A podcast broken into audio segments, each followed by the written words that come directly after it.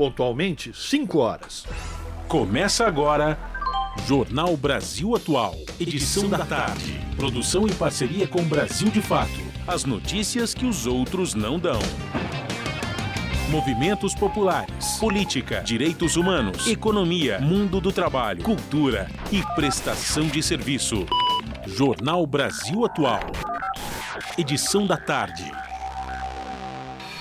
Olá, muito boa tarde. Hoje é terça-feira, dia 23 de maio. Eu sou Rafael Garcia, junto com Larissa Borer, apresentando mais uma edição do Jornal Brasil Atual. E estas são as manchetes de hoje. Lula retorna ao Brasil após participação na cúpula do G7 no Japão. O presidente se reuniu com 11 chefes de, de, de governo, tratou de assuntos bilaterais, além das questões ambienta ambientais e segurança alimentar. Sete pessoas foram presas na Espanha por racismo contra o jogador brasileiro Vinícius Júnior. Após essa ação, o ministro Flávio Dino descartou a possibilidade de aplicar leis brasileiras contra esses ataques racistas. Organização Mundial da Saúde alerta que desabastecimento de remédios afeta pacientes de doenças crônicas no Brasil. Relator do projeto do novo arcabouço fiscal reduz a autonomia para gastos sociais. O deputado quer veto a concursos e a aumento de servidores caso metas de superávit primário não sejam cumpridas. Tribunal Regional Federal da Quarta Região afasta juiz Eduardo Apio da Lava Jato e mostra que República de Curitiba continua ativa. Partido Liberal pode ter parlamentares caçados em dois estados. A legenda teria utilizado candidaturas laranjas de mulheres para atingir a cota feminina, que é exigida pela lei. Pesquisa POSP mostra que dificuldades apontadas pela comunidade escolar são turmas com excesso de alunos, falta de motivação e de segurança e aprovação automática. Dados do Observatório de Pessoal do Ministério da Gestão e da Inovação em Serviços Públicos mostra que participação de mulheres em cargos de liderança no governo Lula cresce 17%. São 5 horas, 2 minutos. Participe do Jornal Brasil Atual por meio dos nossos canais nas redes sociais. No Facebook, facebook.com barra Rádio Brasil Atual. E no Instagram, hein? No Instagram é arroba Rádio Brasil Atual. Você participa também pelo Twitter, arroba RA Brasil Atual. Ou no WhatsApp, número 11 96893 7672.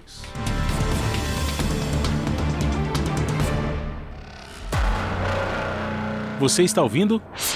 Jornal Brasil Atual, edição da tarde. Uma parceria com Brasil de Fato. Na Rádio Brasil Atual. Tempo e temperatura. Desta terça-feira aqui na capital paulista é de tempo firme, agora 22 graus. Não tem previsão de chuva para hoje. Durante a madrugada a temperatura cai e fica na casa dos 14 graus. E em Santo André, São Bernardo do Campo e São Caetano do Sul, a tarde desta terça-feira é de tempo firme, céu azul e ventinho gelado, 20 graus neste momento. Na região do ABC também não tem previsão de chuva. Durante a noite, céu limpo e a temperatura cai. Na madrugada, atinge os 13 graus. Tempo pouco nublado na região de Mogi das Cruzes, os termômetros marcam 20 graus agora. Em Mogi também não tem previsão de chuva. Durante a madrugada, a temperatura atinge os 12 graus. E em Sorocaba, a tarde desta terça-feira é de tempo firme e céu azul. Agora os termômetros marcam 24 graus. Sem chance de chuva na região de Sorocaba. O período da noite será de céu limpo e a temperatura fica na casa dos 15 graus na madrugada. No finalzinho do jornal eu volto para falar como fica o tempo nesta quarta-feira. Na Rádio Brasil Atual, está na hora de dar o serviço.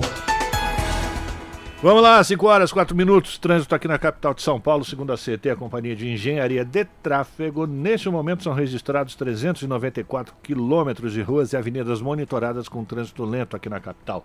A pior região nesse momento é a Zona Oeste, apresentando 115 quilômetros de lentidão. Depois, Zona Sul com 108.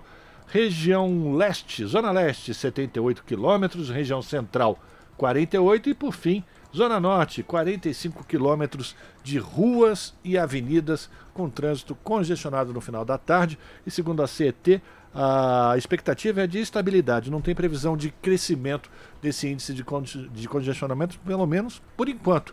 E agora a gente vai conhecer como é que está a situação do transporte público sobre trilhos aqui na cidade de São Paulo, não é isso, Larissa? Isso mesmo, Rafa. Vamos lá. Segundo o site do metrô, tá tudo tranquilo, viu? No final dessa terça-feira, todas as, as linhas do metrô operam em situação normal. Mesma coisa segundo o site da CPTM. Todas as linhas estão operando em situação normal, tudo tranquilinho. E segundo os twitters, né, tanto da CPTM quanto do metrô, realmente está tudo tranquilinho. Rafa, conta pra gente como que tá a situação das rodovias. Tudo tranquilo para o motorista que pretende chegar na região do ABC ou na Baixada Santista utilizando Anchieta ou imigrante, segundo a concessionária que administra as rodovias.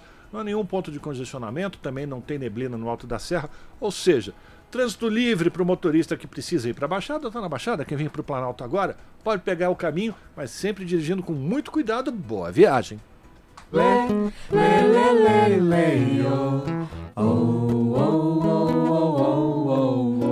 Rádio Brasil Atual. Jornal Brasil Atual. Edição da tarde. 5 horas mais 6 minutos. O presidente Luiz Inácio Lula da Silva já está no Brasil após viagem ao Japão, onde participou do segmento de engajamento externo da cúpula do G7, grupo formado pelos sete países mais industrializados do mundo. A comitiva presencial, desembar presidencial desembarcou em Brasília no começo da madrugada de hoje. Lula não tem compromissos oficiais e deve passar o dia em casa no Palácio da Alvorada. E em Hiroshima, no país asiático, entre os dias 19 e 21, Lula se reuniu com 11 chefes de governo de entidades quando tratou de assuntos bilaterais e de temas da agenda internacional além das questões ambientais e segurança alimentar que foram centrais durante a cúpula, o assunto que dominou as mesas de debate foi o conflito entre a Rússia e a Ucrânia. Ainda falando do encontro de G7, o Lula diz que lugar de cuidar da guerra é na Organização das Nações Unidas. No encerramento do encontro em Hiroshima, no Japão, o presidente cobrou reforma do Conselho de Segurança e criticou os países membros que promovem conflitos. Detalhes com Daniel Lamir. Na entrevista coletiva que o presidente Luiz Inácio Lula da Silva concedeu antes de embarcar de volta para o Brasil, ele respondeu às perguntas, fez suas considerações sobre o conflito, mas no final disse enfaticamente que o G7 deveria ser usado para se debater outros temas como economia e clima e que a guerra deveria ser tratada na ONU, mas com um Conselho de Segurança bem diferente do atual. A ONU de 45 já não existe mais. Ela foi criada para manter a paz no mundo, mas ela não tem mais autoridade para manter a paz no mundo, porque são os membros do Conselho de Segurança que faz guerra. Se o Conselho funcionasse como deveria funcionar, possivelmente não tivesse acontecido a guerra da Ucrânia com a Rússia. O Conselho de Segurança é o principal órgão da ONU, composto por 15 membros sendo que cinco são permanentes e têm poder de veto sobre as resoluções. As cinco nações permanentes são Estados Unidos, China, Rússia, Reino Unido e França. Japão, Alemanha e Itália formavam um bloco que perdeu a Segunda Guerra Mundial. A ONU foi criada após o fim do conflito em 1945 para promover a cooperação internacional. A função do Conselho é tentar evitar a ocorrência de outro conflito daquela magnitude. Durante a coletiva, Lula foi perguntado mais de uma vez sobre a conversa que não aconteceu com Zelensky. Lula afirmou que havia aceitado o pedido de um encontro bilateral, mas alegou que o ucraniano não apareceu na hora marcada. Disse que aproveitou o tempo para uma outra reunião e que uma hora depois Zelensky ainda não havia aparecido, então ele desistiu. Lula disse que está disposto a conversar tanto com Zelensky quanto com o russo Vladimir Putin, mas que antes eles precisam estar dispostos a uma negociação para encerrar o conflito. Nem o Putin nem o Zelensky estão falando em paz nesse momento. Me parece que os dois acreditam que, sabe, alguém vai ganhar e não precisa discutir a paz. Eu estou convencido que se não houver uma discussão sobre a paz, essa guerra pode ser muito longa. E eu acho que é importante a gente evitar que continue morrendo gente. Mas paz só é possível se os dois quiserem. O presidente brasileiro indagou sobre a situação de permanência do conflito. Todos nós condenamos a ocupação territorial da Ucrânia. Não tem ninguém que não condene. Achamos que os russos não deveriam ter o direito de fazer isso. A Ucrânia está certa em defender o seu território, mas isso vai até quando? Lula explicou que a prioridade é que os dois países parem o ataque primeiro, porque não adiantaria construir algo de fora para dentro das nações. Questionado se perdeu pontos como possível mediador do acordo de paz por não ter se encontrado com Zelensky, Lula disse que não está brigando pela posição. O presidente brasileiro disse que o mediador tem que ser alguém com quem os dois lados concordem. Lula ainda respondeu uma pergunta sobre qual o balanço que faz da reunião do G7. Eu saio daqui mais otimista do que nunca mais otimista do que nunca. Primeiro, porque a chance do Brasil estabelecer parcerias fortes na área comercial, na área cultural e na área política é muito grande. As pessoas estão muito felizes e alegres com a volta do Brasil ao cenário internacional. Na entrevista, o petista ainda defendeu relações comerciais entre as nações sem a exclusividade do dólar.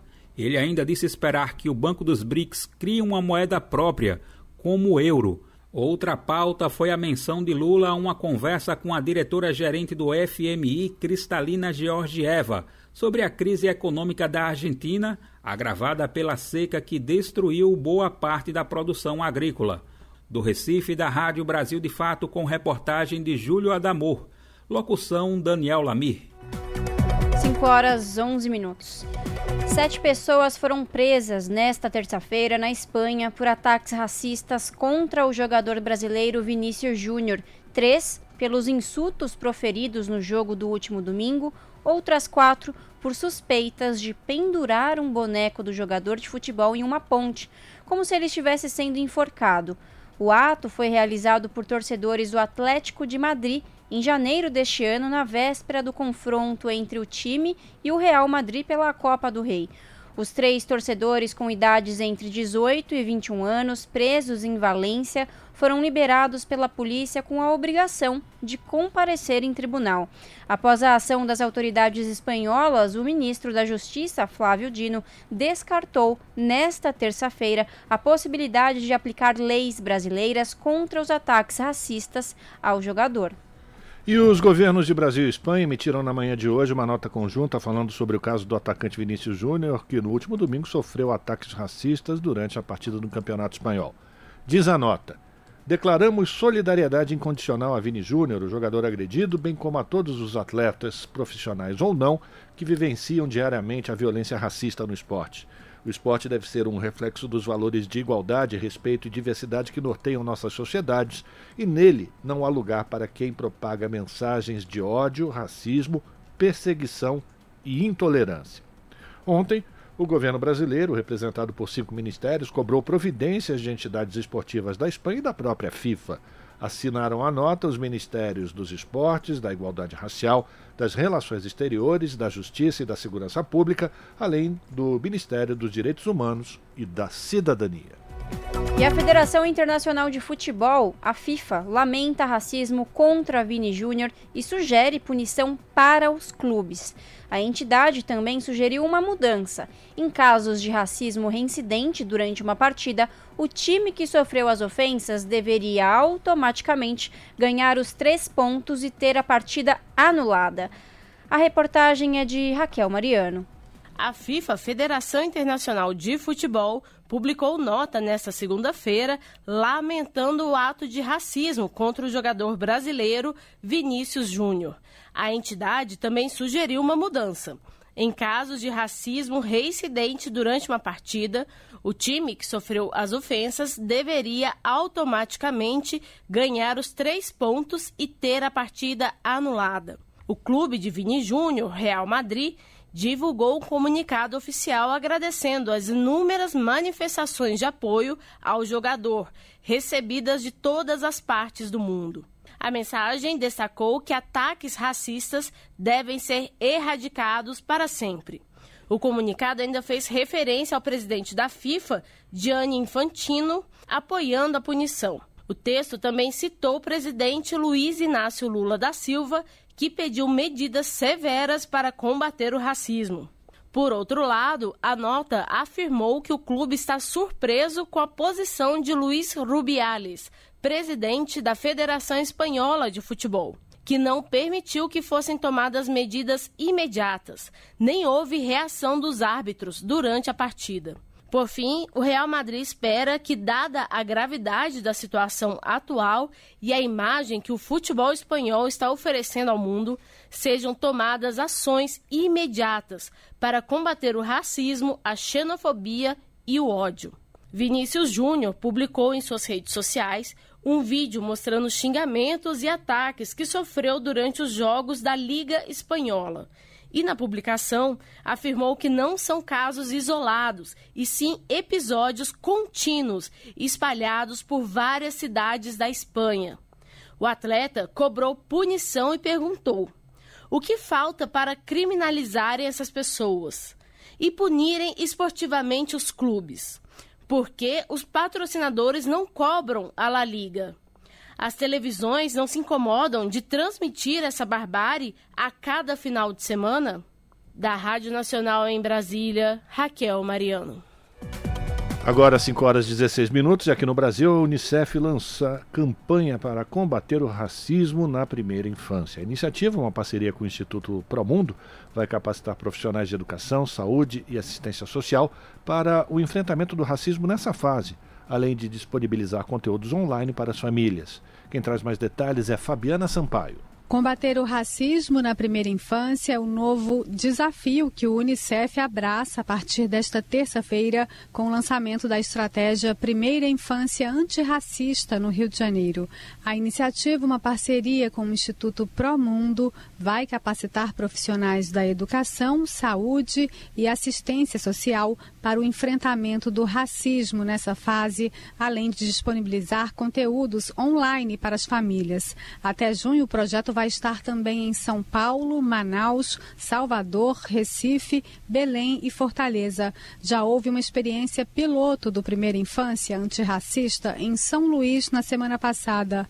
Maíra Souza, oficial de primeira infância do Unicef, explica que há inúmeras evidências que mostram que é nessa fase da vida, mais precisamente entre os oito meses e dois anos, que as crianças negras vivenciam o racismo pela primeira vez. vez. E isso é muito nocivo, muito prejudicial para o desenvolvimento infantil quando uma criança pequena, ainda né, nesses primeiros anos de vida, percebe que é, os seus traços são considerados inferiores, que a sua pele é considerada inferior. Ela começa a perceber que existem essas diferenças de tratamento é, e isso acontece muito tanto no âmbito das brincadeiras, mas também é, na, no atendimento profissional que essas crianças recebem.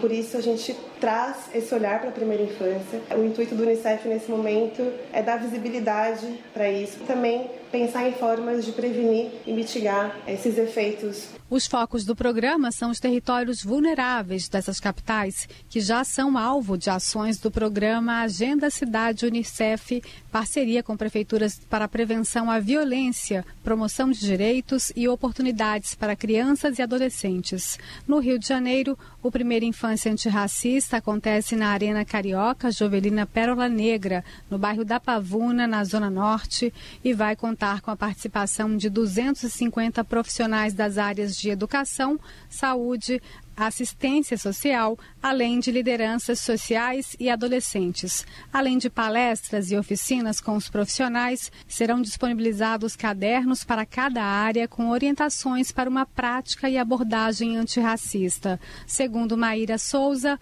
o material traz tanto questões subjetivas quanto objetivas sobre o tema. É disponibilizar em sala de aula é, materiais que tenham referências é, afro-brasileiras ou referências indígenas, por exemplo. Né? Então, como estimular um ambiente com representatividade dentro de sala de aula. Na saúde, a gente chama muito atenção, é, tanto em relação ao acesso a direitos, né? A gente já tem números que mostram que o pré-natal adequado é menor entre mães negras indígenas, ou receber menos anestesia no trabalho de parto, ou ter um, um, um parto que seja menos humanizado. Chama atenção também sobre é, doenças que são mais comuns em crianças negras. Né? Dados de um estudo da Fundação Maria Cecília Souto Vidigal, com apoio do Unicef, mostram que em 2019, mais de 330 mil crianças entre 4 e 5 anos estavam fora da escola e a probabilidade de crianças pretas, pardas e indígenas estarem nesse grupo era 25% maior do que crianças brancas. Em relação às crianças indígenas, a taxa de mortalidade infantil até um ano é o dobro da taxa de mortalidade infantil média. O Primeira Infância Antirracista também vai contar com uma websérie com sete vídeos sobre parentalidade antirracista com influenciadores e especialistas. Os conteúdos do programa estão disponíveis no site do Unicef e podem ser baixados gratuitamente. Da Rádio Nacional no Rio de Janeiro, Fabiana Sampaio.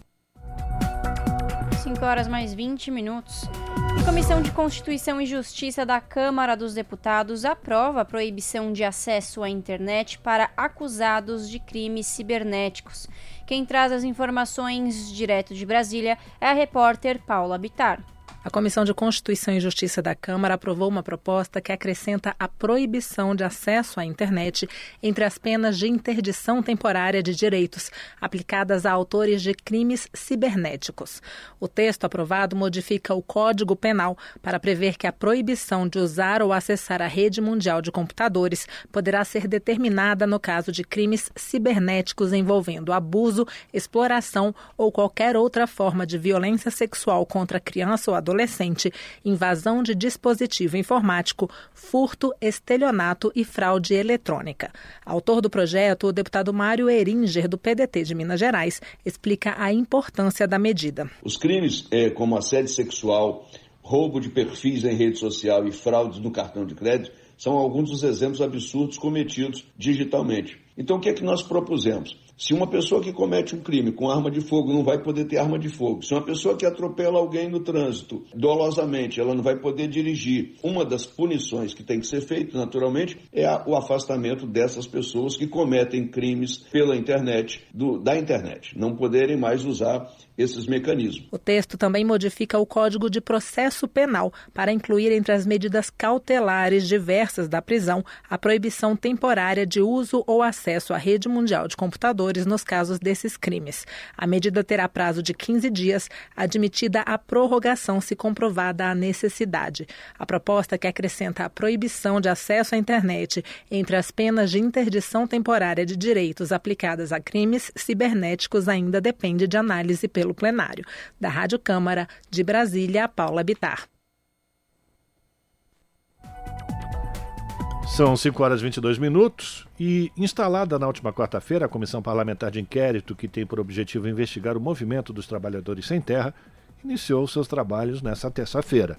A oposição ao governo Lula dá sinais de que vai concentrar forças na CPI do MST para tentar ofuscar qualquer agenda positiva do governo ou debates amplos sobre os rumos do país. Entre os 27 membros titulares da comissão, 20 integram o bloco de oposição ao governo federal, que vai permitir que a direita manobre os rumos da CPI e as suas narrativas. Né? Ao todo, a CPI terá 54 membros entre titulares e suplentes, sendo 40 deputados ruralistas ligados à Frente Parlamentar Agropecuária, a bancada do agronegócio, e 14 deputados governistas. Na primeira sessão, os parlamentares discutiram a convocação de depoentes para a CPI. Entre os nomes que foram enviados pela oposição estão João Pedro Stedley, Stedley que é o líder do MST, Flávio Dino, ministro da Justiça, Carlos Fávaro, ministro da Agricultura, e Paulo Teixeira, que comanda o Ministério do Desenvolvimento Agrário. Pois é, e poucos dias antes do início da CPI do MST, convocada por ruralistas e bolsonaristas para tentar criminalizar o movimento, reacionários fixam banners dizendo MST espalha o terror. As faixas foram penduradas em exposição agropecuária organizada pelo Sindicato Rural de Itapetinga, na Bahia. Os detalhes com Douglas Matos. O Sindicato dos Produtores Rurais de Itapetinga, organizador da exposição agropecuária de número 51 no município baiano, que ocorreu entre os últimos dias 12 e 21 de maio, pendurou faixas contra o MST, o Movimento dos Trabalhadores Rurais Sem Terra, em todo o evento.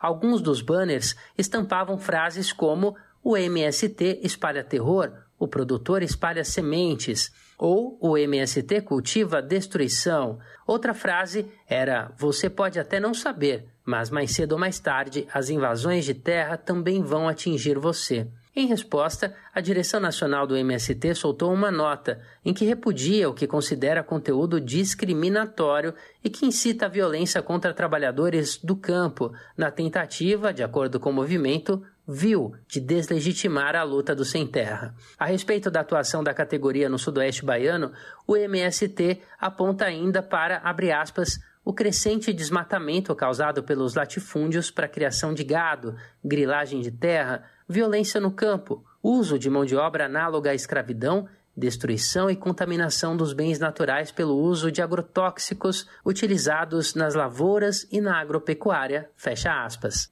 Isaías Nascimento, da coordenação do MST, fala sobre a região de Itapetinga e todo o entorno.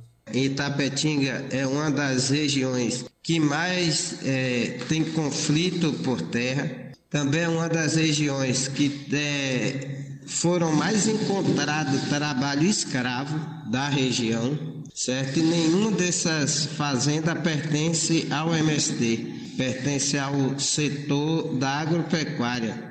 O MST, em nota, diz ainda repudiar e denunciar a utilização de recursos públicos em eventos com o objetivo de práticas e incitação à violência, utilização de artifícios de fake news e discriminação.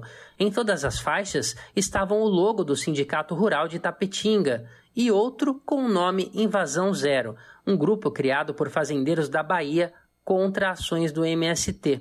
A exposição agropecuária, além de ser organizada pelo Sindicato Rural de Tapetinga, presidido pelo empresário Éder Ferreira Rezende, teve apoio da Prefeitura, dos governos estadual e federal, da Federação da Agricultura e Pecuária da Bahia, entre outros órgãos. Rodrigo Ragi, do MDB, prefeito de Tapetinga, que se tornou réu num processo que o acusa de irregularidades em licitações para o serviço de coleta de lixo, participou da abertura do evento. Com rodeios, shows e estandes de comércio, o evento recebeu cerca de 60 mil pessoas, segundo os organizadores. O Brasil de Fato tentou contato com a Prefeitura de Tapetinga por meio do telefone divulgado no site, que não existe, assim como pelo e-mail institucional, que só poderia ser acessado em uma página que não abre. Caso a administração municipal queira se manifestar, o espaço continua aberto. De São Paulo, da Rádio Brasil de Fato, com reportagem de Gabriela Moncal. Locução: Douglas Matos. 5 horas 27 minutos. E o ministro do Supremo Tribunal Federal, Alexandre de Moraes, determinou que a Polícia Federal retome as investigações sobre a participação do deputado Tenente Coronel Zuco, do Republicanos do Rio Grande do Sul, em atos antidemocráticos. O caso envolve suspeitas de patrocínio e incentivo a atos antidemocráticos no Rio Grande do Sul e em Brasília, contra o resultado das eleições de 2022. O pedido da investigação começou no Rio Grande do Sul, mas o Tribunal Regional Federal da Quarta Região entendeu que, como o Zuco tem foro privilegiado, a análise deveria ser feita pelo STF. Moraes, que é o relator das investigações sobre atos antidemocráticos e golpistas, autorizou que a Polícia Federal analise se há indícios de crime na conduta do parlamentar. Zuco é o presidente da Comissão Parlamentar de Inquérito, a CPI, destinada a investigar invasões de terras por integrantes do Movimento dos Trabalhadores Sem Terra, o MST. Você está ouvindo? Jornal Brasil Atual, edição da tarde. Uma parceria com Brasil de Fato. E agora no Jornal Brasil Atual nós vamos conversar com o repórter Eduardo Maretti para a gente conhecer qual é o destaque do portal da Rede Brasil Atual, redebrasilatual.com.br. Maretti, muito boa tarde, bem-vindo mais uma vez ao Jornal Brasil Atual. Alegria poder voltar a falar contigo. E o nosso destaque hoje foi a decisão relâmpago do Tribunal Regional Federal da Quarta Região, que decidiu afastar o juiz Eduardo Apio da Lava Jato. Decisão do TRF4 está mostrando que a República de Curitiba ainda está muito ativa, né, Marete? Bem-vindo mais uma vez aqui ao Jornal Brasil Atual. Olá, Rafa, é um prazer falar você é todo meu, viu? Seja bem-vindo de volta aqui no nosso diálogo. E então, mas o fato é o seguinte, é muito esquisito tudo que acontece em torno da Lava Jato. Pois é, mas eu, eu acho que é importante, Marete, para quem está acompanhando aqui a gente e talvez não conheça os motivos que levaram a essa decisão do TRF4, segundo o, o Tribunal Regional Federal, o juiz ele foi pego ou ele foi denunciado por fazer uma ligação anônima para o filho do desembargador Malucelli e fazendo ameaças ou supostas ameaças. E isso desencadeou uma reação do Tribunal Regional Federal dizendo que é preciso afastá-lo da Lava Jato. Né? Exatamente. O Marcelo Malucelli, o desembargador do TRF da quarta região, ele é pai do advogado João Eduardo Malucelli, sócio do ex-juiz Sérgio Moro, no escritório de advocacia. Ou seja, é, é, tudo muito, parece um time de espionagem, né? Sabe aqueles filmes que tinha antigamente? Então, é tudo muito estranho. Então, quando a gente ouve falar tudo isso, e, e com o juiz Eduardo Ato, que foi colocado para su, substituir o Sérgio Moro na, na Operação Lava Jato, ele é, ele é simplesmente flagrado fazendo um telefonema, passando uma espécie de trote para o filho do juiz, ali. Então é tudo muito esquisito. O importante, né, Marete, é que o pano de fundo de tudo isso tem um nome que chama Tacla Duran. Tacla Duran, Tacla Duran que está lá na Espanha, né, aliás. Denunciou Sérgio Moro de uma tentativa de extorsão, né? Isso foi, foi muito noticiado nos últimos tempos, né? Que voltou à tona, porque o Tacla Duran ele desapareceu, de repente voltou novamente. O, o ex-advogado, lembrar que o Tacla Duran é ex-advogado da, da Odebrecht, né? Então, o Brasil novamente vê, como você destacou no início, que a, a República de Curitiba, como eles mesmos gostam de, de se autodefinir, ela continua viva, ela continua muito ativa e são porta-vozes da extrema-direita brasileira, né? Outra coincidência, né, o Rafa, é a questão seguinte. A gente viu a semana passada o mandato do novo já ex-deputado Deltan Dallagnol, né, o famoso pelo PowerPoint, no qual ele apresentou ali todas as, entre aspas, provas contra o presidente Lula. E ele foi caçado, fez algumas manifestações por meio dos ligados pingados em Curitiba na semana passada, prometeu que vai fazer um monte de manifestação pela democracia do país. E, assim, logo em seguida acontece esse rebuliço de tirarem o juiz. E outra coisa é que quem assumiu ali o lugar interinamente da Lava Jato, lá, Quem será? Quem será? a juíza Gabriela Hart, né, que foi quem condenou Lula a 12 anos de prisão. Quando ela substituiu o Sérgio Moro, ela volta agora, ela volta porque o TRS é um tribunal, né? Então, é, muitas vezes os juízes eles se comunicam de uma maneira muito intensa. O, o juiz que trabalha na primeira instância ele trabalha ao mesmo tempo no tribunal. Isso acontece muito também nos tribunais de justiça. Mas enfim, a juíza Gabriela Hart volta novamente ao palco. Ela reassumiu hoje a condução dos processos relacionados à Operação Lava Jato após o TRF afastar temporariamente o juiz Eduardo Apio. Então, tudo isso, tem gente que não acredita em coincidência, tem gente que acredita. E você acredita, Rafa? Nesse caso, não, nem um pouquinho em coincidência. Enquanto isso, a gente vai ter que aguardar os desdobramentos dessa investigação marota conduzida pelo TRF-4 contra o juiz que assumiu a vara de Curitiba, né? Vamos ver agora como é que esse processo se desenrola, né, Marete? Então, ela reassumindo ali na 13ª Vara Federal, a Gabriela Hard, é, ela é interina, mas acontece que isso não vai ficar parado por aí, isso aí deve, deve subir para o Supremo Tribunal Federal em várias discussões que são aparentemente intermináveis, né? Agora, a juíza que condenou Lula ali em Curitiba voltar a vara federal que era, que era chefiada pelo Sérgio Moro, que como magistrado ali, ele, ele, não, ele não agia como juiz, ele agia como um promotor mesmo, né? O juiz, ele, o que, que é, qual é o papel de um juiz né, na, na, justiça? Ele é aquele que faz a mediação entre a, falando bem simploriamente, né? Mas ele faz a, a mediação entre a acusação, né? E a, e a defesa dos réus, por exemplo. No caso, o Sérgio Moro ele trabalhava em parceria com a promotoria, né?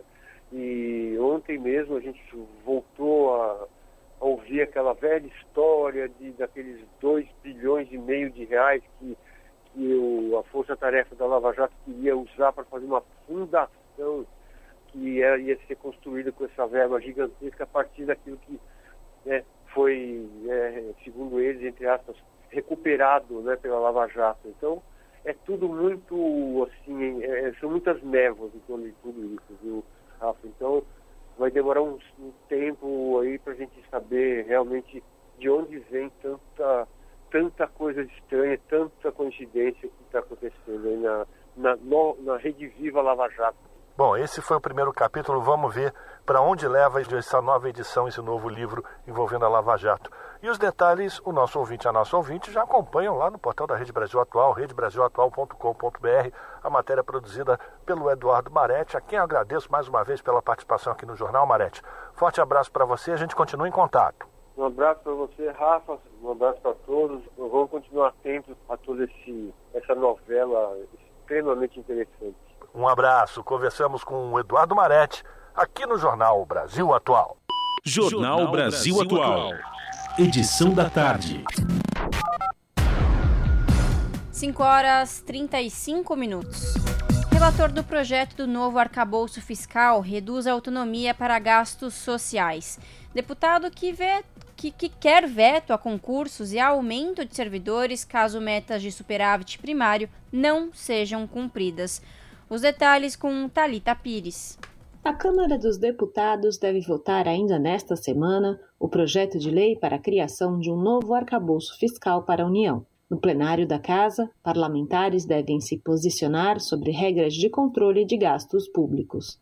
O ministro da Fazenda, Fernando Haddad, se reuniu com o presidente da Câmara dos Deputados, Arthur Lira, nesta segunda-feira, dia 22. Perguntado pela imprensa sobre o clima do encontro, o petista foi direto.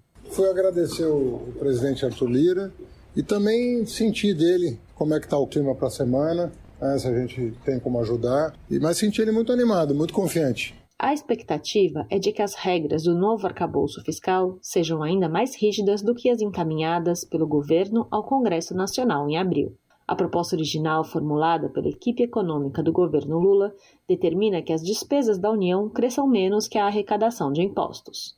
Essa ideia permanece, mas, em seu parecer, o deputado Cláudio Cajado, do PT, relator do projeto, eliminou exceções e incluiu itens que restringem o aumento de gastos públicos em várias áreas. Em relação ao piso da enfermagem, Cajado propôs limites aos recursos que possam ser eventualmente transferidos pela União aos estados para o pagamento dos profissionais. O governo queria que esse valor não fosse limitado.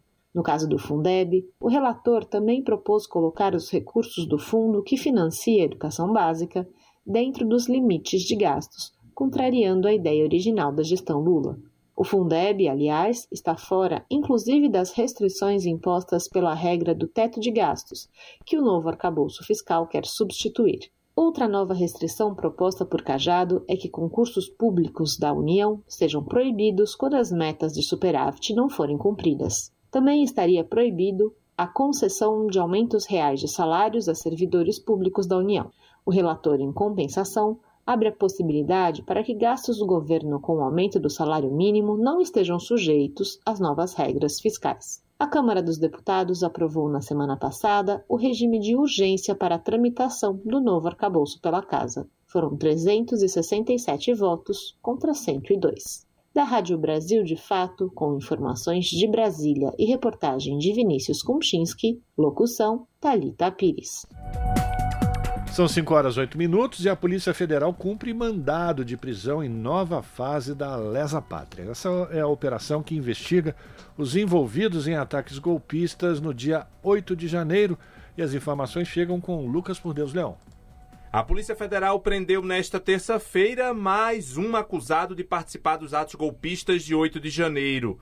Esta foi a 12 fase da Operação Lesa Pátria que cumpriu um mandado de prisão preventiva e quatro de busca e apreensão. Os mandados foram expedidos pelo Supremo Tribunal Federal. Segundo a APF, o objetivo é identificar os participantes nos ataques às sedes dos três poderes. Diferentes veículos de imprensa apontam, sem identificar a fonte da informação, que o preso na lesa pátria desta terça-feira é um major da PM do Distrito Federal, responsável pela tropa no dia da tentativa de golpe de Estado. Porém, nem a Polícia Federal, nem a PMDF, nem a Secretaria de Segurança Local confirmaram oficialmente a informação da prisão do militar. Os alvos da lesa pátria são investigados por crimes de abolição violenta do Estado Democrático de Direito, golpe de Estado, associação criminosa, incitação ao crime, entre outros delitos. Da Rádio Nacional em Brasília, Lucas Por Deus Leão. E o ministro Alexandre de Moraes, do Supremo Tribunal Federal, votou para tornar réus mais 131 denunciados pela Procuradoria-Geral da República pelos atos golpistas de 8 de janeiro. O voto foi depositado logo no início da sessão, em plenário virtual, iniciado à meia-noite desta terça-feira. Até 29 de maio, os ministros decidem se os investigados viram réus. Este será o sexto bloco de apreciação submetido ao colegiado. Com essa 131 nova análise, análises, o STF já colocou em julgamento 1.176 casos. As análises foram divididas em partes devido ao grande número de pessoas denunciadas. Ao todo, são 1.390 em dois inquéritos que tratam de executores dos atos e incitadores. Nessa nova leva de 131, o julgamento é no inquérito 4.921, que investiga os autores intelectuais e as pessoas que instigaram os atos. A acusação é de incitação ao crime e associação criminosa. E privilégios a viúvas e filhos de militares se mantêm por conivência política, dizem analistas. Benefícios de custos bilionários só agora começam a ser questionados, mas falta vontade política para estancar essa sangria. Quem traz detalhes é Alex Mirkan, do Brasil de Fato. Com nomes envolvidos nos atos golpistas de 8 de janeiro, o Exército voltou à pauta nacional, assim como a fatia do orçamento que consome anualmente. De acordo com o um levantamento feito pelo UOL, apenas no ano passado foram gastos quase 3,8 bilhões de reais com aposentadorias de generais e pagamentos integrais a seus herdeiros. Um valor similar ao que foi gasto com salários de todos os 90 mil soldados e cabos na ativa durante o mesmo período. Algo que vai perdurar por muitos anos, mesmo com a decisão de 2001 sobre o corte de benefícios no futuro. Para analistas, a sociedade começa a se dar conta de um legado corporativista no setor. Rodrigo Lentes, professor de sociologia na Universidade de Brasília, comenta. Então, esse teste de realidade está fazendo emergir situações como essa situações em que herdeiras de generais uh, vão receber até 2093. Uh, algo que nenhum servidor público né? Nem no Brasil, salvo engano, é, em outros países é, da própria OCDE e do BRICS, teriam direito. Atualmente, para cada general da ativa, há 24 generais aposentados ou na reserva e mais 48 herdeiros recebendo pensões integrais. Este último grupo consumiu 94 bilhões de reais apenas nos últimos quatro anos, mais da metade do orçamento total do Sistema Único de Saúde para 2023. Um privilégio da categoria que representa seu poder institucional e que não tem encontrado barreiras em qualquer governo civil eleito. Conforme aponta o historiador e pesquisador sobre as políticas militares no Brasil, Manuel Domingos Neto. Ao longo de toda a República, os militares estiveram em posição de força, sempre. Então, eles puderam definir a sua própria condição, a revelia de, de, parlamentos e até do executivo. Eu não, não vejo na história brasileira nenhum chefe de Estado que tenha exercido efetivamente o comando em chefe das Forças Armadas. Todos foram contingenciados. Especialistas também apontam que a colocação de representantes das Forças Armadas em cargos de governo possuem efeitos duradouros. Isso porque, licenciados de seus cargos, esses militares abrem vagas para a ascensão de novos oficiais de alta patente. Além de aumentar o ônus do Estado com salários, aposentadorias e pensões, esse ciclo também favorece a corporação dentro das instituições democráticas. Atualmente, há 25 representantes verde-oliva eleitos apenas no Congresso, 23 na Câmara e 2 no Senado. Para além disso, essa configuração se revela na arena política. É, do ponto de vista indireto, difuso, não há dúvida nenhuma que esses militares da reserva, sobretudo os generais e os coronéis, que são das patentes mais altas, eles influenciam, eles participam, eles são militantes partidários já no regime uh, uh, normal. mas ainda por conta é, desse grupo mais ligado ao, ao bolsonarismo militante que é, insuflou é, a tentativa de golpe de Estado. Após os atos golpistas, Lula promoveu trocas de comando nas Forças Armadas, buscando desidratar o raio de influência bolsonarista. Porém, mudanças mais profundas esbarram na falta de um corpo civil técnico para lidar com assuntos militares. As tensões entre a caserna e o novo governo também podem ter relações com o retorno de ideias menos alinhadas aos Estados Unidos, conforme aponta Domingos Neto. Me parece que o principal ponto de tensão é o fato de o Brasil tender hoje a uma política externa é, soberana, não alinhada, enquanto que o instrumento militar está preso à potência hegemônica. Ele é dependente em armas, equipamentos e princípios ideológicos. Esse é o ponto de tensionamento que é pouco analisado. Também pesa contra a imagem das Forças Armadas a série de indícios de corrupção na compra de alimentos superfaturados e até insumos que deveriam ser destinados para abrandar crises humanitárias, como a dos povos Yanomami e a pandemia da Covid-19. Condutas erráticas que podem apontar para práticas mais profundas e enraizadas no meio militar, mas cujo desfecho é complexo. Lentes analisa. Essas práticas que estão sendo estão vindo à tona, diversos indícios de desvio de dinheiro público com interesse privado, que a gente pode é, no popular chamar de atos de corrupção, esses atos eles a gente tá, faz, fazem parte desse teste de realidade. E, e eu acredito, e é interessante trabalhar com essa hipótese, que esse tipo de prática faz, faz parte de uma cultura quase que miliciana do substrato é, militar. Domingos Neto complementa. No tempo moderno, a principal fonte de corrupção, inclusive, não é esse tipo de, de desvio aí, que essa malandragem, negócio de picanha e de fabricação de remédio, mas a principal fonte de corrupção é exatamente na relação com a indústria, ou seja, com as armas e equipamentos. Daí a necessidade que nós temos o governo tem necessidade de ter bons especialistas. De Brasília para a Rádio Brasil de Fato, o Alex Mirkan. São 5 horas e 46 minutos e nós voltamos a falar da CPI do MST, porque o embate entre a deputada Talíria Petrone, do pessoal do Rio de Janeiro, com o deputado Ricardo Salles, que é do Partido Liberal aqui de São Paulo, marcou a primeira sessão de apresentação do plano de trabalho da Comissão Parlamentar de Inquérito, que quer investigar a atuação do movimento dos Trabalhadores Rurais Sem Terra. Salles é o relator do colegiado e possível candidato do PL à Prefeitura de São Paulo nas eleições do ano que vem. Durante o pronunciamento, Talíria Petroni criticou a criação da CPI, que para ela é uma tentativa da Câmara de criminalizar o MST.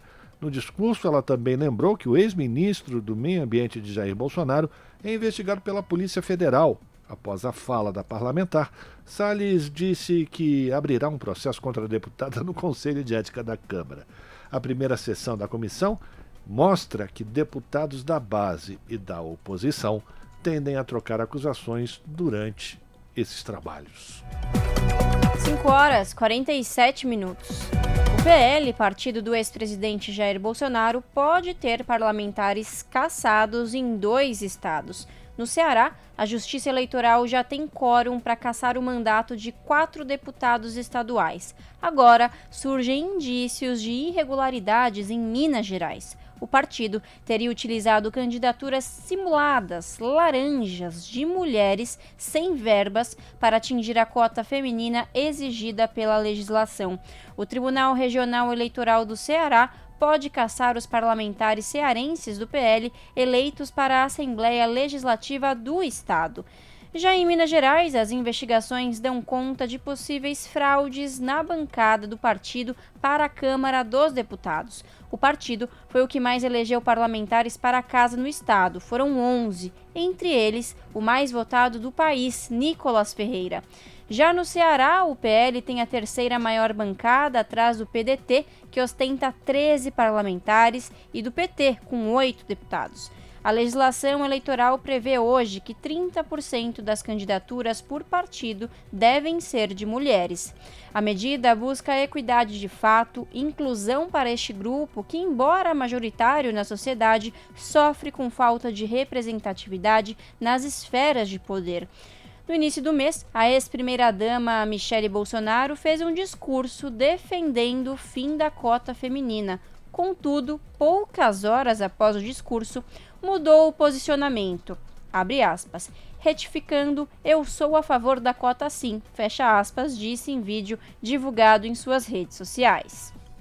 São 5 horas e 49 minutos e, por outro lado, governo que estimula a participação igualitária entre homens e mulheres, a participação de mulheres em cargos de liderança no governo Lula cresce 17%.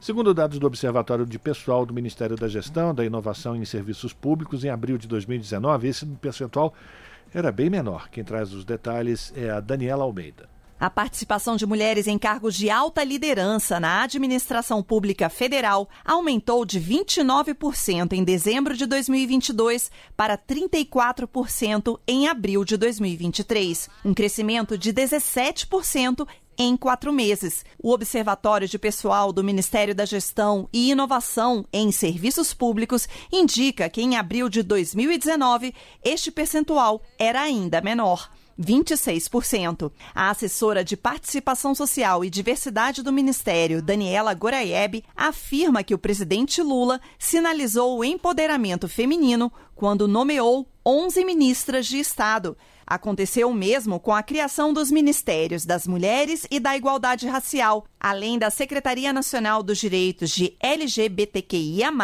e da Secretaria Nacional dos Direitos da Pessoa com Deficiência, ambas do Ministério dos Direitos Humanos e Cidadania. Daniela Goraieb valoriza a representatividade feminina. A representatividade, ela importa, né? Ela tem esse efeito simbólico e concreto, que de fato essas pessoas nesses cargos de comando, elas são capazes de imprimir um direcionamento e uma perspectiva que atende essas necessidades de grupos sociais específicos o governo federal adotou outras ações em relação à violência de gênero, como a criação do grupo de trabalho para a elaboração de uma política de enfrentamento ao assédio moral e sexual e discriminação na administração pública. Tem mais. A CGU, Controladoria Geral da União, também publicou o Guia Lilás, com orientações para prevenção e tratamento do assédio moral e sexual e a discriminação no governo federal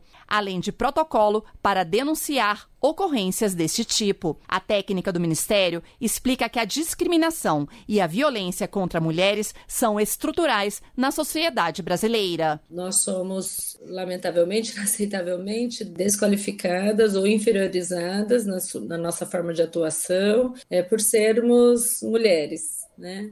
Então, isso significa que há uma tentativa né, recorrente de, de descrédito da nossa capacidade de trabalho, e isso mina a segurança, mina a autoestima, é, e pode, inclusive, adoecer. Daniela destaca que o governo federal tem preocupação com a desigualdade de gênero nos trabalhos domésticos e nos cuidados, por exemplo, de idosos, crianças e pessoas com deficiência. Em geral, essas tarefas não são remuneradas, o que acentuariam as discriminações e as desigualdades econômico-sociais. Para discutir saídas, acontece nesta segunda-feira a primeira reunião do grupo de trabalho interministerial para a elaboração da Política Nacional de Cuidados, sob coordenação dos Ministérios do Desenvolvimento e Assistência Social, Família e Combate à Fome e das Mulheres.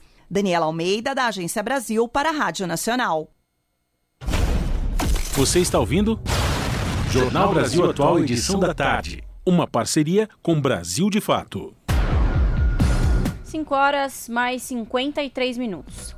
Brasil decreta emergência zoossanitária por causa de gripe aviária. Medida serve para evitar que doença se espalhe. Os detalhes com Ana Lúcia Caldas.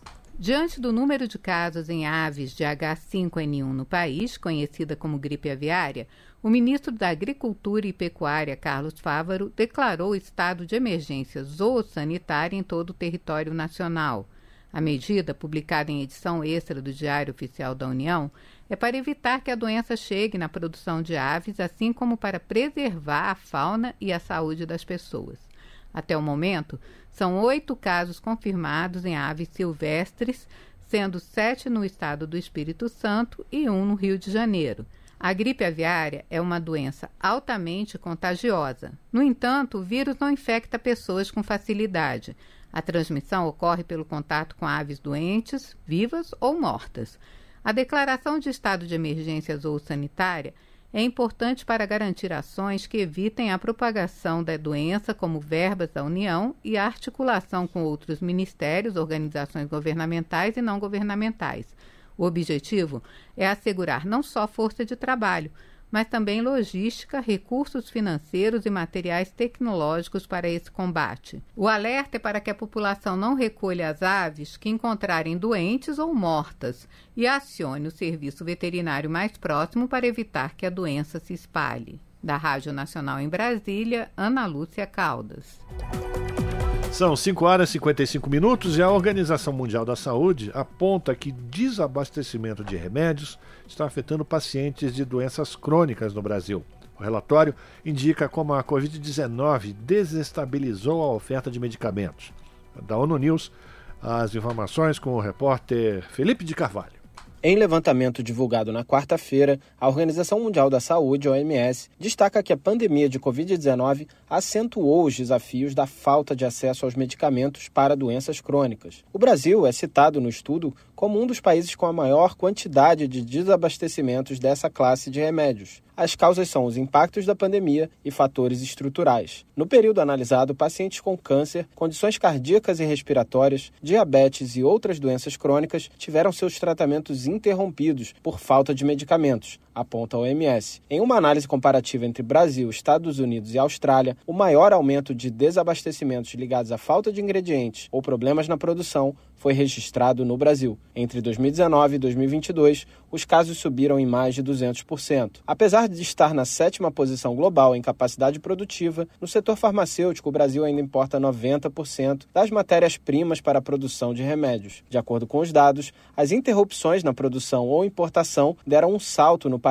passando de menos de 500 episódios em 2020 para mais de 1.500 em 2021. Os desabastecimentos derivados de motivos comerciais puxaram a alta. Em nível global, os medicamentos para doenças crônicas são os mais custosos dentre todas as classes terapêuticas. A agência da ONU conclui que é urgente superar os gargalos identificados nas cadeias de produção e distribuição. A entidade reforçou também que a transparência no setor farmacêutico é crucial nos esforços para garantir o acesso a tratamento para pessoas com doenças crônicas. Da ONU News em Nova York, Felipe de Carvalho.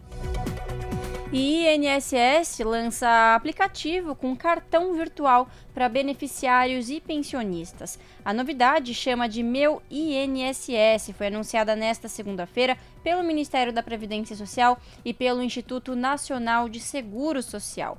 A reportagem é de Osama El Gauri. A partir de agora, aposentados, pensionistas e demais beneficiários do INSS vão poder comprovar o vínculo com o Instituto por meio de uma carteira virtual. A novidade, chamada Meu INSS, foi anunciada nesta segunda-feira pelo Ministério da Previdência Social e pelo Instituto Nacional do Seguro Social. Além de servir como comprovação de segurado do INSS, sem a necessidade de imprimir nenhum documento, a carteira virtual vai oferecer ainda uma espécie de clube de vantagens para aposentados, pensionistas e beneficiários de auxílios do Instituto. Tudo isso por meio de parcerias com a Caixa Econômica Federal e com o Banco do Brasil, como explica a gerente executiva do BB, Ana Laura Moraes. A partir de hoje já estão disponíveis, por exemplo, telemedicina. A gente vai ter uma franquia de 3 mil consultas mensais disponíveis por meio de nossa parceria com a empresa do banco, a Ciclic, para os beneficiários do INSS. Vários cupons de descontos e vantagens em varejistas. Também vamos fazer aqui uma outra frente de seguridade com descontos exclusivos para que ele possa proteger a família, seu bem. No Banco do Brasil, quem não é correntista pode ter acesso às vantagens por meio de um link específico na página do banco. Já na Caixa, o Meu INSS vai ficar disponível apenas para quem recebe pelo banco. Segundo o Ministério da Previdência Social, ainda existem descontos em farmácias, academias, em consultas com os pets, os bichinhos de estimação e shows, como explica o ministro Carlos Lupe. Nós podemos ir no cinema com desconto até de graça. Nós vamos poder ter os ônibus municipais interestaduais para aqueles que já completaram o ciclo dos 60 primeiros anos. Também a gratuidade, sem precisar de ter que ter em cada estado uma identificação, unificando essa identificação com inicialmente esse cartão virtual. Então, na verdade, esse cartão virtual é levar aquilo que é obrigação do Estado, dar direito e cidadania a quem ajudou a construir a grande nação que é o Brasil de hoje. De acordo com o Ministério da Previdência Social, o Meu INSS Mais já está disponível para o sistema Android e em breve estará disponível também para o iOS. Da Rádio Nacional em Brasília, Osama El Gauri. Se você gosta do nosso jornalismo independente e quer rever nossas entrevistas e reportagens, acesse o canal da Rádio Brasil Atual no YouTube. Nosso endereço é youtube.com/barra Rádio Brasil Atual. Ajude a nossa voz ser cada vez mais forte e ir cada vez mais longe. Inscreva-se em nossos canais, curta e compartilhe o conteúdo Rádio Brasil Atual e TVT. Rádio Brasil Atual e TVT. Compromisso com a notícia, compromisso com a democracia, compromisso com você pontualmente 18 horas. Rádio Brasil Atual. Para sugestões e comentários, entre em contato conosco por e-mail redação@jornalbrasilatual.com.br ou WhatsApp DDD 11 96893 7672. Acompanhe a nossa programação também pelo site redebrasilatual.com.br.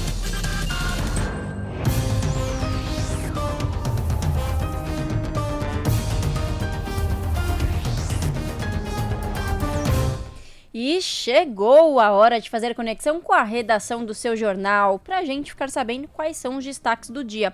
Lembrando que o seu jornal começa pontualmente às 19 horas na TVT, canal digital 44.1, e também pelo canal do YouTube, youtube.com/redetvt. No comando dela, a apresentadora Ana Flávia Quitério. Boa noite, Ana Flávia. Quais são os destaques desta terça? Olá, Lares e Rafa, uma excelente noite a vocês e a todos os ouvintes da Rádio Brasil Atual. Espero que todos estejam bem, apesar desse tempo seco, né? Baixa umidade relativa do ar gritando lá fora, então importante que vocês, além de estarem bem, espero que todos também estejam se hidratando, bebendo bastante líquido, lavando aí as narinas e os olhos com soro fisiológico se hidratando, hein? Porque esse tempo seco, é, chances grandes aí de problemas respiratórios. Então é importante que vocês se cuidem. Bom, falando sobre cuidados, hoje nosso jornal teremos, é, no nosso jornal falaremos sobre a questão de reajuste salarial, né? Cuidados aí com os trabalhadores. Diese participando todas as terças aqui conosco. Também teremos o Sindicato dos Metalúrgicos do ABC, que encaminhou um pedido de audiência ao presidente do Banco Central, Roberto Campos Neto, para tratar da retomada da atividade industrial e, consequentemente, do emprego.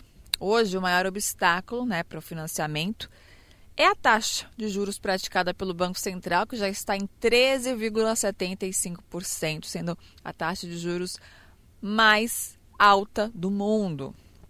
Então, assim, para vocês terem uma ideia do que essa taxa representa, principalmente para financiamento. Vai, você brasileiro quer comprar um carro aí de 90 mil, por exemplo, né? Porque um carro popular, antigamente a gente até né, 30 mil, 40 mil, hoje por menos de 70 mil você não encontra.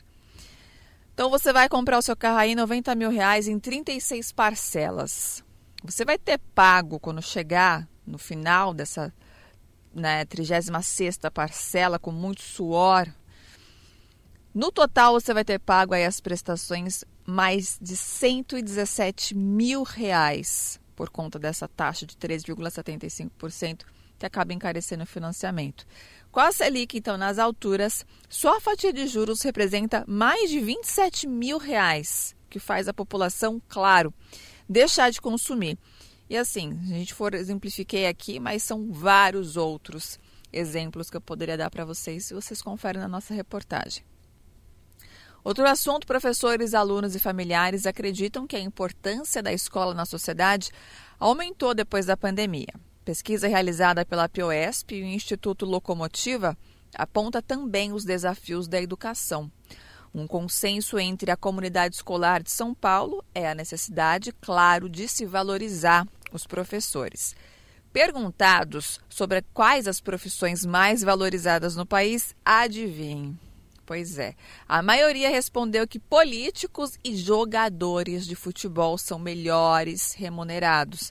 Já os professores, ó, ficaram em último lugar, gente. Os professores, quem né, acaba nos ensinando a ser o que somos, muito, muitos assim nos ensinam o, o, nosso caráter. Claro que é uma junção, né? Família, enfim, mas os professores também têm um papel muito importante. Acabam ficando em último lugar aí nesse ranking. Olha só que coisa. E os políticos estão ali, ó, nas alturas. E para encerrar, servidores municipais de São Paulo rejeitaram a proposta do prefeito Ricardo Nunes do MDB e indicam greve nos próximos dias. Atenção, hein? O objetivo é esperar então uma nova proposta da gestão de Ricardo Nunes antes de bater o martelo e entrar em estado de greve. Os trabalhadores também pedem o fim do confisco de 14% das aposentadorias e melhores condições de trabalho e saúde. Segundo o Sindicato dos Servidores Municipais de São Paulo, a prefeitura tem cerca de 35 bilhões de reais em caixa, sendo mais da metade sem destinação. Esses foram os destaques da edição de hoje aqui do seu jornal, mas não se esqueçam, mais notícias e informações nós temos um encontro marcado pontualmente às sete da noite no seu jornal. Beijo grande, Lares e Rafa, bom jornal para vocês aí e até daqui a pouco. Jornal Brasil Atual, edição da tarde. Uma parceria com Brasil de Fato. 18 horas e 5 minutos e a Prefeitura de São Paulo conseguiu derrubar a liminar que impedia a licitação para a compra de 20 mil câmeras inteligentes de segurança com tecnologia de reconhecimento facial. Na semana passada, o juiz Luiz Manuel Fonseca Pires suspendeu a concorrência liminarmente. O magistrado acolheu o pedido da bancada feminista, mandato coletivo do PSOL na Câmara Municipal de São Paulo, que destacou o risco de perpetuação de práticas racistas com o uso das câmeras. Com a nova decisão da Justiça, o edital será reaberto na próxima sexta-feira com pregão eletrônico. Segundo a Prefeitura, as câmeras deverão melhorar o atendimento da Guarda Civil Metropolitana. A administração municipal espera que, após a assinatura do contrato com a empresa vencedora, a implementação das primeiras 200 câmeras ocorra em até dois meses. 18 horas mais 6 minutos. E representantes de escolas pedem fim do programa cívico-militar nas escolas. Da Rádio Câmara de Brasília, Maria Neves. Em debate na Comissão de Educação, representantes de instituições de ensino fundamental e médio defenderam o fim das escolas cívico-militares. Para a secretária-geral da Confederação Nacional dos Trabalhadores em Educação, Fátima Silva, a presença de militares nas escolas, com sua natureza disciplinar, de obediência e hierarquia fere princípios constitucionais do ensino, como a liberdade de aprender e ensinar. O diretor de Políticas e Diretrizes da Educação Básica do Ministério, Alexandro do Nascimento Santos, afirmou que o órgão já decidiu não financiar mais o programa de escolas cívico-militares. No entanto, explicou que cabe aos estados e municípios decidir o que fazer com as escolas que já foram militarizadas. Outro problema apontado pelos participantes da audiência pública foi a disparidade de remuneração entre os profissionais da educação e os militares da reserva que atuam nas escolas. Conforme mostrou o diretor do MEC, um oficial recebe entre R$ 8.343 e R$ 9.553 pela atuação na rede pública de ensino, além do que ganha das Forças Armadas. A remuneração básica básica de um profissional do magistério com ensino superior é de R$ 4.420. O deputado Pedro Xai, do PT de Santa Catarina, que sugeriu a realização da audiência pública, concorda com os debatedores que pediram o fim do programa de escolas cívico-militares. Também para o parlamentar, é fundamental separar os debates sobre educação e segurança pública, que é direito de todo cidadão, mas deve ficar da porta da escola para fora. Para resolver os problemas da educação na concepção de Uxai, além de combater as desigualdades sociais, se faz necessário valorizar os profissionais da educação. Pensar um pouco a construção de políticas públicas que diminuam a desigualdade social no nosso país. A educação integrada e integral, que eu acredito que esse é o futuro.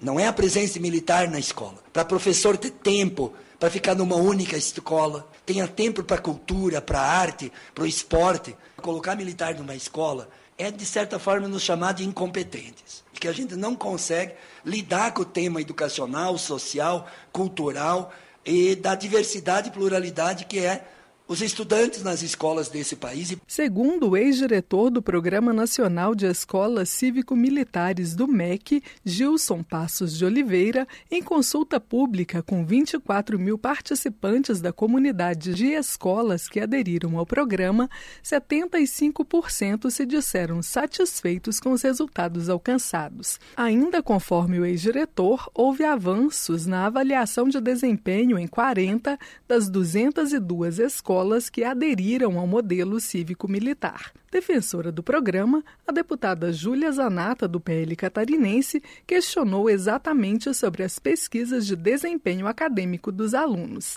O diretor do MEC, Alexandro Santos, respondeu que, como o modelo foi adotado em 2020, ainda não há como avaliar o desempenho dos alunos. Segundo esclareceu, o sistema de avaliação da educação básica, SAEB, é realizado no final do quinto e do nono ano do ensino fundamental e no final do ensino médio. Como o PECIM começou a ser implementado em 2020, nós não temos uma geração de alunos que tenha passado um ciclo escolar a ponto de serem avaliados pelo SAEB.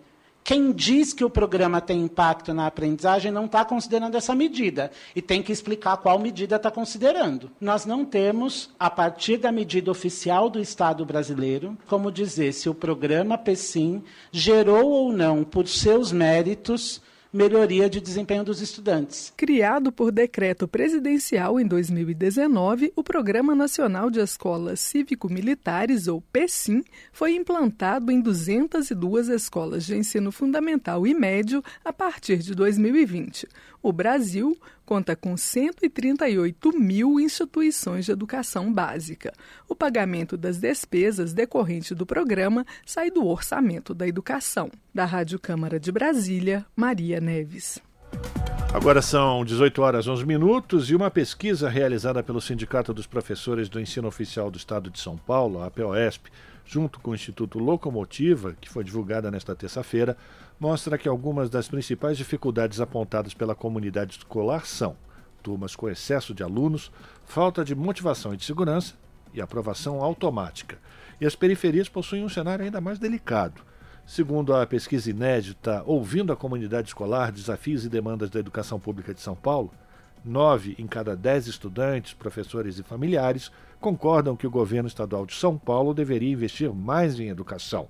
O estudo revela que 66% dos estudantes e 79% dos professores que responderam à pesquisa consideram que suas turmas estão mais lotadas que o máximo ideal, sendo que estudantes, seus familiares e professores afirmam que uma escola bem cuidada e bem equipada é fundamental para uma educação de qualidade. Quando questionados sobre a valorização dos professores, a comunidade escolar também reconhece a falta de valorização dos docentes e apoia a mudança dessa realidade. O cenário pós-pandemia também foi abordado na pesquisa. A comunidade escolar reconhece que os desafios deixados pela pandemia para a educação permanecem. Nove em cada dez alunos, professores e familiares concordam que o ensino à distância durante a pandemia do coronavírus provocou grandes perdas de aprendizado. O mesmo número de estudantes, professores e familiares concorda que os alunos retornaram para as aulas presenciais com mais dificuldade de concentração e menor participação nas aulas. Em todos os perfis da comunidade escolar, a maioria enxerga um aumento de importância do papel da escola no pós-pandemia. A pesquisa foi realizada com 1.100 professores da rede estadual, 1.250 estudantes com idade a partir de 14 anos, 1.250 familiares dos estudantes em todas as regiões do estado de São Paulo entre os dias 30 de janeiro e 21 de fevereiro deste ano. 18 horas 13 minutos. Trabalhadores de plataformas digitais são lembrados na sessão em homenagem aos 80 anos da CLT, a consolidação das leis do trabalho. A repórter Silvia Munhato acompanhou a solenidade. Deputados, juízes do trabalho e sindicalistas que participaram de sessão solene em homenagem aos 80 anos da consolidação das leis do trabalho no plenário da Câmara afirmaram que os trabalhadores contratados por plataformas digitais querem direitos, mas não associam essas reivindicações à CLT. O presidente da CUT, Rodrigo Rodrigues, diz que alguns desses trabalhadores reproduzem o discurso de que a negociação é melhor que a legislação. Para Rodrigues, a lei deve ser um piso para a negociação. O capataz deste novo patrão que não tem rosto é um algoritmo que exclui eles das relações de trabalho sem nenhuma justificativa. Uma das maiores queixas desses trabalhadores entregadores por aplicativo é a exclusão que eles sofrem das plataformas sem nenhuma justificativa dada pela, pela qual ele foi excluído. Rodrigo citou a experiência da sua categoria, a de professores. Vários cursos estão sendo oferecidos em plataforma em que um professor fica 12, 14, 16 horas sentado diante de um computador aguardando receber um aluno para poder ganhar por alguns minutos que trabalha. Também o presidente do Tribunal Superior do Trabalho, Lélio Correia, citou pesquisas de opinião que mostram uma rejeição desses trabalhadores à CLT como uma questão que merece ser investigada. O que se tem visado é o desmonte de direitos sociais consagrados não apenas na CLT, mas na própria Constituição Cidadã de 1988. Tem se buscado aniquilar a essência do direito do trabalho corrompendo o seu sentido primordial, que é a proteção de trabalhadoras e trabalhadores em face dos abusos do capital. O deputado Vicentinho, do PT de São Paulo, um dos deputados que propôs a sessão, informou que está organizando uma frente parlamentar em defesa dos trabalhadores da economia informal. Ele afirmou que também deve relatar os projetos sobre trabalhadores de plataformas na Comissão de Trabalho. E a CLT tem tudo a ver com isso porque a CLT que faz o combate ao trabalho escravo, a CLT que surgiu para garantir o mínimo de direito, para colocar no Estado brasileiro, como estrutura do Estado, o direito a sermos tratados bem, o respeito. Rodrigo Rodrigues, da CUT, defendeu a revisão da reforma trabalhista de 2017, porque os trabalhadores, por exemplo, não querem mais acionar a justiça em busca de direitos, com medo de ter que arcar com os custos da ação em caso de derrota. Vários convidados defenderam a justiça do trabalho, pois ao longo dos anos já existiram muitas tentativas de extinguir a instituição, repassando os casos para a justiça comum. A CLT foi criada pelo Decreto-Lei 5.452, de 1 de maio de 1943, e tem 922 artigos. Da Rádio Câmara de Brasília, Silvia Minhato. Você está ouvindo? Jornal Brasil Atual, edição da tarde. Uma parceria com Brasil de Fato. Agora são 6 horas e 17 minutos. Um estudo realizado pelo Instituto Nacional de Ciência e Tecnologia, vinculado à Universidade de São Paulo, mostra a relação entre a desnutrição e a obesidade. Confira na reportagem de Leandro Martins. Toda pessoa tem direito à alimentação adequada e isso está previsto em lei no Brasil. Mas na prática ainda existe fome no país. Para pesquisar a segurança alimentar, o INCT, Instituto Nacional de Ciência e Tecnologia, vinculado à Universidade de São Paulo, criou um grupo intersetorial de desenvolvimento de políticas de combate à fome. O resultado do estudo está em um relatório com 39 propostas para o setor. A professora de nutrição e coordenadora do INCT, Dirce Marchione, afirma que o estudo busca, com auxílio da inteligência artificial, a solução para a fome com o direito à alimentação adequada, com qualidade, saudável e sustentável. Para isso, segundo a professora, foi adotada uma abordagem de sistemas alimentares, desde a produção dos insumos necessários, o processamento, a distribuição, o comércio em redes, que vão dar o acesso até as escolhas do consumidor. O estudo chama a atenção para a realidade de que hoje, tanto no Brasil quanto no mundo, estamos convivendo ao mesmo tempo com a desnutrição, a deficiência de nutrientes e a obesidade. A professora de medicina da USP e membro do grupo do INCT, Thais Mauad, chama a atenção para essa contradição alimentar. Enquanto existia uma correlação entre magreza em crianças nos anos de 2013, essa correlação deixou de existir em 2018 e aparece uma correlação com sobrepeso. E continua tendo uma correlação negativa entre insuficiência alimentar grave e obesidade em adultos. Chama a atenção que estados que têm mais magreza absoluta têm mais crianças obesas. De acordo com dados da Rede Brasileira de Pesquisa em Soberania e Segurança Alimentar e Nutricional, já nos anos 1940, a fome era um problema no país. A partir de debates sobre o tema, nos anos 1990 e posteriormente ações como o programa Fome Zero e o Bolsa Família, o país conseguiu, a partir de 2013, sair do mapa da fome da ONU. Mas em 2018 retornou ao mapa e a situação ficou mais grave por causa da pandemia de Covid. Da Rádio Nacional em São Paulo, Leandro Martins. Te aproxega, vivente. Comece agora o Alimento é Saúde.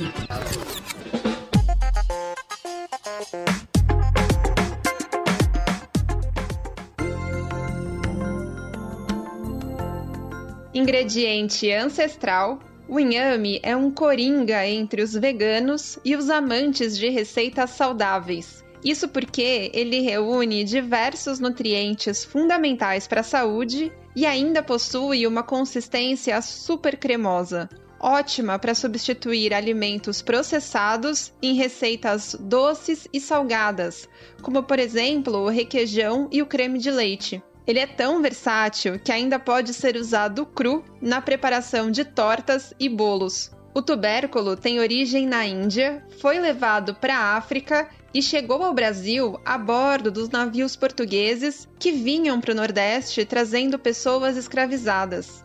E é justamente nos estados da região que o alimento é mais comum. Porém, cada vez mais ele tem conquistado paladares em diversos estados do país. Você pode utilizar ele batido em suco, é bacana para a imunidade. Pode utilizar em preparações salgadas, como sopas, é, recheios de torta. Ele serve sim como um espessante, né? Você vê que ele tem uma cremosidade natural dele ali. Tem algumas receitas de sobremesas que a base é um inhame. Você não diz que aquilo não foi feito com, com creme de leite, por exemplo, porque a cremosidade que ele dá é igual, assim, e é muito mais saudável, né? Quem conta é a chefe de cozinha Marina Soares, que tem o inhame como protagonista de várias receitas. Mas ele é um tubérculo muito rico é, em fibra, sais minerais, ele é rico em vitamina C, então ele ajuda muito na imunidade. E não sei se tu sabes, mas ele também é um dos tubérculos que mais tem vitaminas do complexo B que são aquelas que geralmente as pessoas só encontram em proteínas animais, né? Então, para a gente que está na alimentação vegana, isso é muito importante, encontrar nos alimentos vegetais é, aquelas vitaminas que só encontraríamos em grande quantidade nas proteínas animais. Quem também aposta no inhame como base das receitas é a cozinheira profissional Teresa Paim, que é especializada em culinária baiana principalmente em pratos ligados aos terreiros de candomblé. Para ela, a culinária afro-baiana é uma comida de resistência e a que mais está presente no imaginário coletivo quando se fala em alimentação e representatividade. E ele chegou aqui para o Brasil através dos africanos e, do, e, dos, e dos portugueses, porque é um, é, um, é, um, é um ingrediente resistente. Se você tem um inhame hoje plantado e ele já está no ponto de tirar, ele, o inhame é uma raiz embaixo da terra, ele fica um ano sem nenhum problema embaixo da terra. Na cozinha de Teresa, o inhame serve como base para geleias de frutas e também é o ingrediente do vatapá, sua especialidade. Cozinhou esse inhame, botou castanha de caju, amendoim, camarão seco defumado, tudo trituradinho, Bate junto aí a cebola, o alho, leite de coco e dendê, tá feito seu vatapá.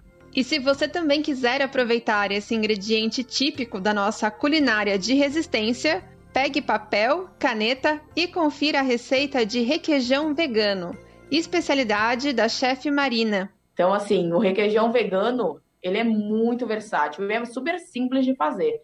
Para você fazer ele, basta você pegar 400 gramas de inhame, seria mais ou menos uns 3 inhames médios, cozidos. Você bate ele no liquidificador com um terço dessa água do cozimento, meio limão espremido, uma colher de polvilho azedo, e aí é só você temperar como você quiser. Se você quiser deixar ele neutro para consumir no dia a dia, você coloca só um pouquinho de sal, um alinho. Agora você pode colocar também uma azeitona, umas ervas frescas, deixar ele assim com a sua criatividade. É uma receita bem versátil, muito fácil de fazer e muito barata. É, você pode utilizar ele como um simples requeijão mesmo para comer no pão, ou numa torrada, numa torta, ou ele pode ser utilizado no, em preparações de recheios. É, por exemplo, uma torta de jaca com inhame, né? Com esse requeijão. Ah, ele dá aquela cremosidade para imitar, vamos assim dizer, o famoso catupiry. De São Paulo, da Rádio Brasil de Fato, com reportagem de Pedro Estropaçolas, Sara Fernandes. Esse é o Jornal Brasil Atual, edição da tarde. Uma parceria com Brasil de Fato. 18 horas 24 minutos. E Virada Cultural de São Paulo terá 500 atrações este ano. E a criançada também vai ter vez na viradinha, com shows em todas as arenas no domingo, dia 28, das 9 ao meio-dia. Haverá atividades e espetáculos para crianças de todas as idades. Os detalhes com Leandro Martins. Mais de 4 milhões de pessoas devem passar pela Virada Cultural de São Paulo, que terá 500 atrações na edição deste ano. O evento vai acontecer nos dias 27 e 28 deste mês, em 12 arenas espalhadas pela cidade. E vai ter artista para todos os gostos: o pagode de Dilcinho e Ferrugem, funk com a Carol Conká e da nova geração, como a dupla Ana Vitória, o eterno roqueiro Supla e muito mais. A edição deste ano, que é a de número 18, conta com três novas arenas, em Parelheiros, Heliópolis e Capela do Socorro, além das apresentações em equipamentos culturais. O prefeito Ricardo Nunes ressaltou que, além dos espetáculos, a virada também gera emprego e renda para a cidade. Além da gente ter essa cidade como palco da cultura, cultura gratuita para todo mundo, em cada canto da cidade, a gente ainda traz receita e emprego para a cidade. A gente vai ter 1.800 postos de trabalho, 400 milhões de movimentação financeira. As outras nove arenas que vão fazer parte da Virada Cultural 2023 são Brasilândia e Parada Inglesa, na Zona Norte, Butantã, na Zona Oeste, Campo Limpo e Mboi Mirim, na Zona Sul, Cidade Tiradentes, Itaquera e São Miguel Paulista, na Zona Leste, e ainda o Vale do Anhangabaú e entorno, no centro da capital paulista. E a criançada também vai ter vez na viradinha, com shows em todas as arenas no domingo, das nove da manhã ao meio-dia. Haverá atividades e espetáculos para crianças de todas as idades. Da Rádio Nacional em São Paulo, Leandro Martins.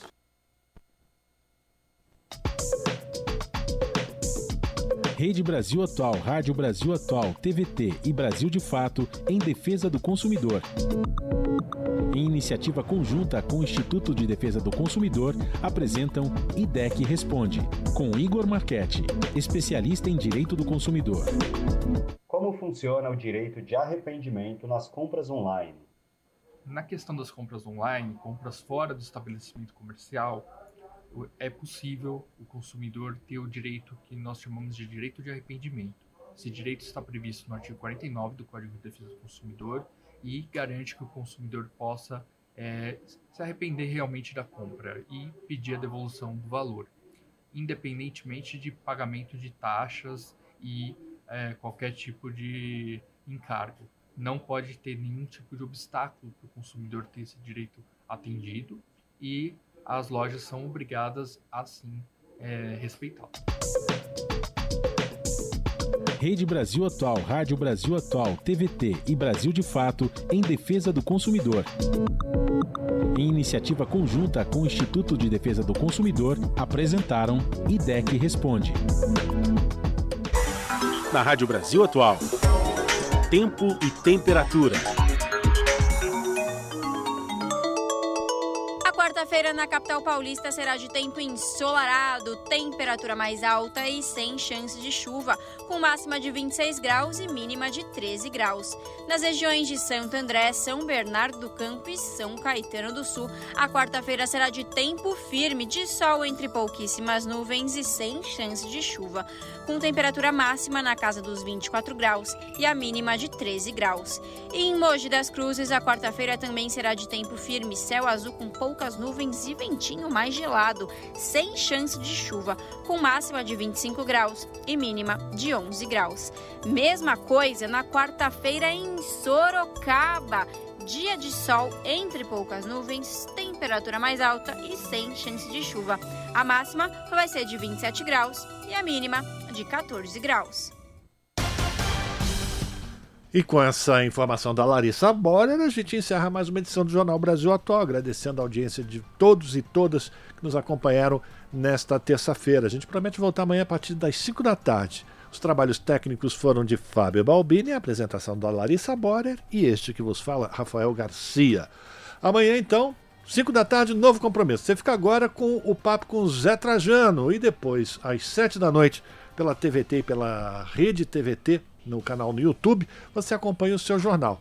A todos e todas, uma ótima terça-feira, final de terça-feira e até amanhã.